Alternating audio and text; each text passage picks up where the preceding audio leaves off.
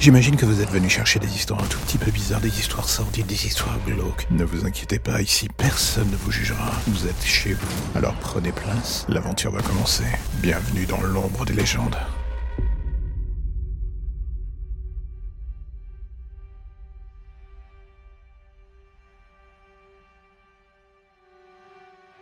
Bonjour, aujourd'hui un épisode un tout petit peu différent, avec des histoires courtes venant de Reddit. Oui, je sais, j'avais dit jamais je n'irais traîner sur Reddit, mais pour une fois j'ai changé d'avis. La vie est ainsi faite, pleine de changements inattendus. Alors voici donc un petit florilège d'histoires courtes que j'aime bien, venant des entrailles de l'Internet.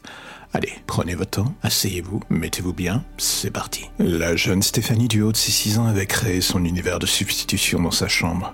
Un havre de paix où rien ne pouvait l'atteindre. La vie avec sa mère était tout ce qui lui restait depuis la mort de son père. Elle avait pris le parti de faire avec. Et un soir, alors qu'elle jouait dans sa chambre, elle entendit au loin une voix, confuse au premier abord. La voix se fit entendre à nouveau. C'était celle de sa mère, Stéphanie ne comprit pas tout du fait de la distance, mais s'imagina que sa mère lui demandait de descendre à l'étage. En sortant de sa chambre, la voix retentit à nouveau dans le couloir. Il y avait quelque chose de presque hypnotique dans la manière dont celle-ci appelait Stéphanie. L'enfant, certain de répondre à l'appel de sa mère, continua de marcher. Et c'est alors qu'elle allait descendre l'escalier qu'une main l'attrapa et l'entraîna dans la chambre voisine. Stéphanie vit sa mère, le visage terrorisé. Cette dernière la regarda et ne lui dit qu'une chose. N'y va pas. Je l'ai entendu moi aussi. Un soir, en plein milieu de la nuit, alors que je dormais, une petite voix me réveilla. C'était celle de ma fille. Ma femme l'avait ramenée d'une soirée d'anniversaire il y a quelques heures, et sincèrement, j'espérais du fond du cœur que le sommeil aurait eu raison d'elle.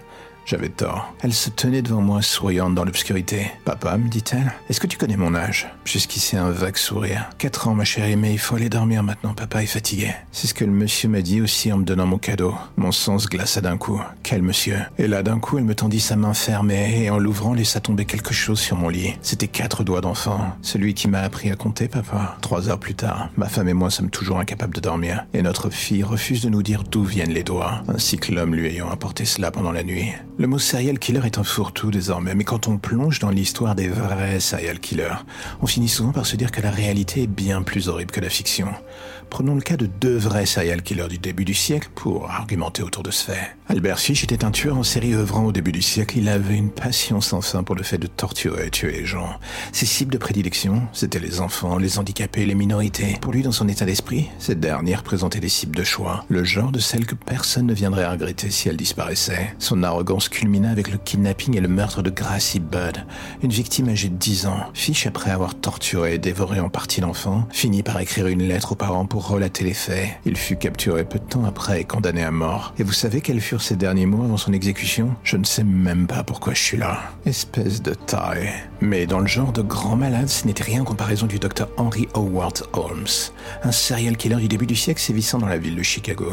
Alors que certains écument les villes entièrement pour tuer, lui avait décidé de jouer littéralement à domicile, transformant cette demeure en un parc d'attractions de la mort. Son hôtel était équipé de faux escaliers, de chambres insonorisées, de salles de torture et j'en passe. Le mec était créatif. Dire que cet homme était fou, c'était un euphémisme.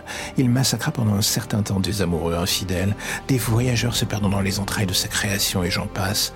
Il poussa le vice jusqu'à tirer parti des assurances sur les disparitions et transforma certains des cadavres en squelettes de décoration. On estime que le nombre de ses victimes est entre 27 et 200 personnes. Il finit par être arrêté condamné à mort, mais le mal était déjà fait. Deux personnalités si différentes qui mettent bien en avant un simple fait. Bien souvent, la réalité est 100 fois plus horrible que la fiction, même si on fait semblant de l'ignorer.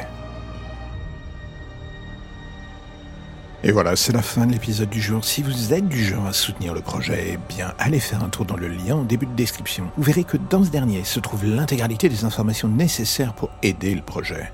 Le soutenir, en parler, partager, s'abonner. Tant de choses à faire, tout cela regroupé en un seul lien. J'ai envie de dire, c'est magique. Alors n'oubliez pas, si vous aimez ce podcast, abonnez-vous, soutenez-le, parlez-en. Vous pouvez le faire dans l'ordre, à l'unité ou comme vous le voulez en fait d'ailleurs. À bientôt mes chers auditeurs de l'ombre.